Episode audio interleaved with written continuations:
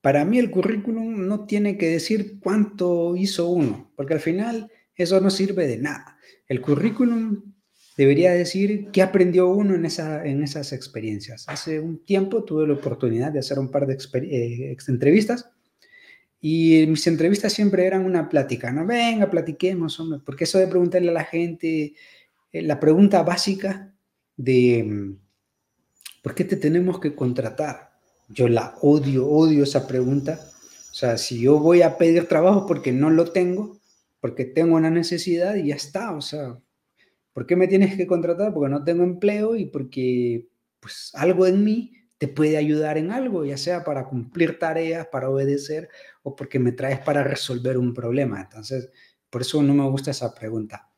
Y, por si las moscas, pues yo cuando me preguntan así, ¿qué recomendación me darías eh, para una entrevista, no? Si me hacen una pregunta de ese tipo, ¿no? Entonces yo siempre, bueno, en el caso yo siempre fui algo respondón. Pues yo decía, cuando me preguntaban, ¿y por qué tenemos que contratarlo? Bueno, una porque tengo el deseo de aprender eh, lo que hacen acá, porque parece interesante. Y otra, yo siempre decía, bueno, eh, me tienen que contratar porque no sé nada, porque bueno, cuando uno recién sale de, la universidad no sabe nada, uno cree que sabe, pero no sabe nada, porque la, la universidad uno aprende cosas que son una burbujita, ah, aprendí la fórmula matemática, aprendí esto, aprendí lo otro, pero cuando ya uno sale al escenario real, eh, uno va a trabajar en un banco y el software que usan en el banco ya no lo usan en la universidad. Eh, tenemos el primer gran desfase.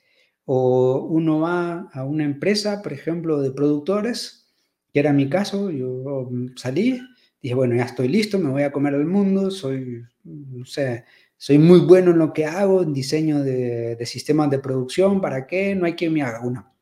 Ya cuando me llevan y me dicen, mira, necesitamos eh, unas parcelas que tengamos, que resolvamos esto y me quedé frío porque no sabía cómo hacerlo. Entonces ahí me di cuenta de que estaba totalmente perdido, que hay un desfase cuando uno se estudia y lo que lleva realmente a la práctica. Entonces, empezando por ahí, es como, bueno, eh, primero aprender, entonces es como, ¿para qué te tenemos que contar? Miren, lo que hacen aquí me gusta y quiero aprenderlo y vengo con toda la gana de quererlo aprender.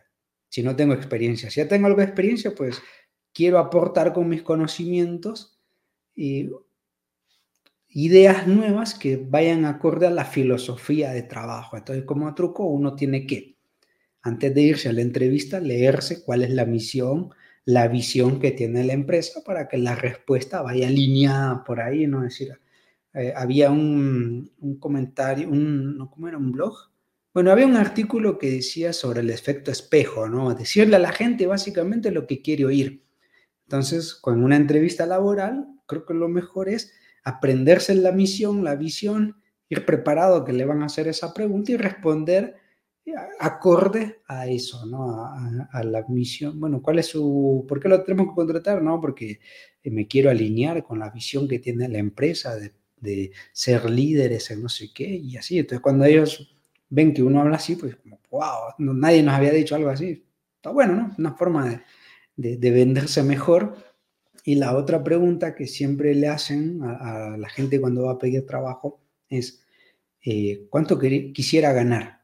Y aquí a veces nos agarran en curva, ¿no? Así, ¿y qué respondo? Dios mío, no, cualquier cosa. Y ese es un grave error. siempre recomiendo como antes de estudiar, ¿no? Antes de, de ir a la entrevista laboral, estudiar, decir, bueno, ¿cuánto gana eh, o sea, hacer un, como un benchmark, un estudio de mercado así rapidito, cuánto gana la gente que trabaja al puesto que estoy aplicando en, en una empresa, en otra y en otra. Entonces con eso ya me voy haciendo una idea. Y cuando ya me pregunten, ¿no? ¿Cuánto estaría dispuesto a ganar? No responde con elegancia, ¿no? Dice, bueno, em, para este trabajo me he fijado que el salario ronda entre esta cantidad y esta otra cantidad. Y entonces, pues, eh, yo estaría dispuesto a ganar entre ese rango de, presupuesto. Claro, no decir el mínimo, sino agregarle un poquito extra para, para negociar, no aprender a negociar. Al final, la entrevista laboral es una negociación entre varias personas y yo, no ponerse nervioso Y me acuerdo que en una entrevista yo sentí que, yo sentí que esa entrevista ya la estaba perdiendo. Venía sin experiencia, obviamente. Y entonces me hicieron una pregunta que era como, si no lo contratamos, ¿qué, qué, haría? ¿Qué pasaría? Y me acuerdo que yo traté de no complicarme y dije, la vida es un péndulo, algunas oportunidades vienen y otras se van. En este momento, si esta oportunidad, pero que ya sentía yo, ya sentía yo que, que no me iban a, a, dar el contrato. Entonces, si en esta oportunidad no me contratan, pues sí, seguir esforzándome y otras oportunidades, ir tocando puertas, que otras oportunidades vendrán. Y me contrataron. Así que valió la pena, ¿no? Fue una respuesta así rápida, creativa, supongo. Y me contrataron, así que algo, algo vieron en mí y de ahí pues el proyecto lo hice, funcionó y, me gusta eso, ¿no? De que las cosas hayan funcionado. De hecho, cuando, cuando uno se está estudiando, me acuerdo que, sobre todo hoy día ya, cuando yo estaba estudiando, pues nunca tenía estas dudas. Ya hoy día que ya estoy formado, que ya me dedico a lo que me dedico, pues hoy sí puedo aconsejar o responder sobre estas cosas. Pero me acuerdo que yo me topé cuando estaba estudiando con algo que decía, bueno, hay dos posibilidades cuando uno está, cuando busca trabajo, cuando uno quiere irse ya a hacer algo realmente importante con su vida. Y estaba escenario uno, ir a una empresa buena, que hacen las cosas bien, muy competitiva, ir ahí y aprender algo, o ir a una empresa muy mala, muy mala, que esté por el suelo, que las cosas no estén yendo bien, y uno con su aporte, pues tratar de hacerla mejor.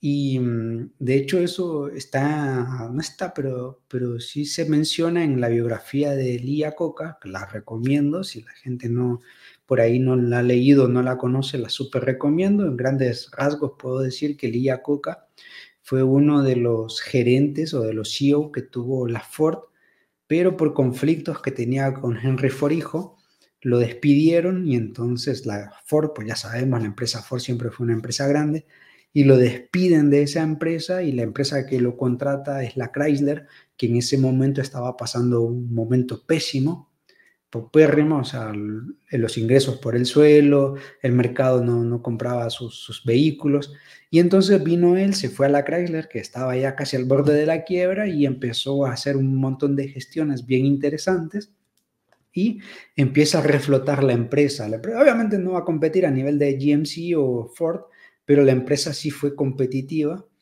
y, eso lo menciona en la biografía, el cual está bastante bueno, yo lo recomiendo.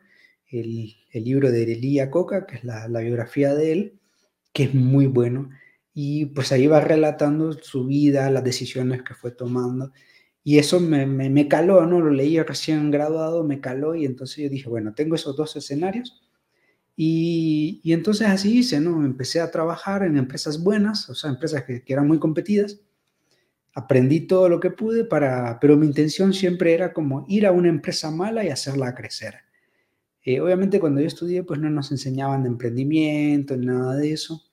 Después ya con el tiempo, pues emprendí y, eh, pues, suena así como muy importante al final, pues una cosita sencilla, pero uno con esa lógica va y he ido a varios proyectos, he dirigido varios proyectos que, han ido mal, que los he retomado o que los he tomado yo y, a, base de, de, creatividad, de ingenio, de lógica, de que hagamos esto más adelante, ha ido funcionando y, y a la larga pues eso da más satisfacción porque es como aprender algo y luego ponerlo en práctica.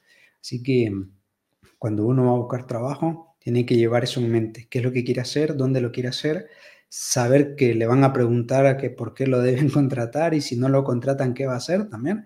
Y también la pregunta de si, si cuánto está dispuesto a ganar. Entonces uno también hacerse un estudio de mercado previo, decir, bueno, las empresas en este sector o los puestos de trabajo en este sector eh, tienen un rango de ganancia de tanto, entonces yo voy a aplicar a eso. Y en base a eso, pues ya uno va ya va más preparado, ¿no? Pero a veces eso pasa en los estudiantes recién graduados que andan buscando, personas que andan buscando trabajo, que no hacen esa, esa tarea previa de conocer la empresa o el sector al que están aplicando, sino únicamente la esperanza de, no, pues que me contraten y, y al ahí se va. Y no, nada hay que dejarlo al, improvisado, siempre hay que ir como preparados. De hecho, hay una conferencia que dan eh, Miguel Ángel Cornejo, ¿sí? Miguel Ángel Cornejo, y mm, siempre dice, bueno, la suerte, ¿qué es la suerte? La suerte es 50% estar preparado y 50% eh, pues salir a buscar, eso es lo que menciona él. Entonces, si yo estoy preparado y salgo a buscar, lo más seguro es que tenga probabilidades de éxito. En cambio, si yo no, no estoy preparado y salgo a buscar y me, me, van a agarrar en curva, entonces ahí no vale la pena. Entonces, son cosas minúsculas, pero creo que a la larga sí valen la pena. ¿no? Uno prepararse, prepararse bien y antes de ir a pedir un trabajo, por pequeño que sea, y mm, prepararse antes, ¿no? El sector y ya cuando uno tiene el trabajo, ser la mejor versión de uno, no siempre estancarse. A veces me, me, molesta, me disgusta que es bien difícil conseguir trabajo y luego la gente cae en una zona de confort porque no, es que aquí no se puede crecer, aquí no se puede hacer nada y, y la gente es muy incómoda, ¿no? Lo que hablaba al inicio. Y al final no, uno lo que tiene que hacer es ir y a la tierra que vaya, dejarla mejor de la que estaba.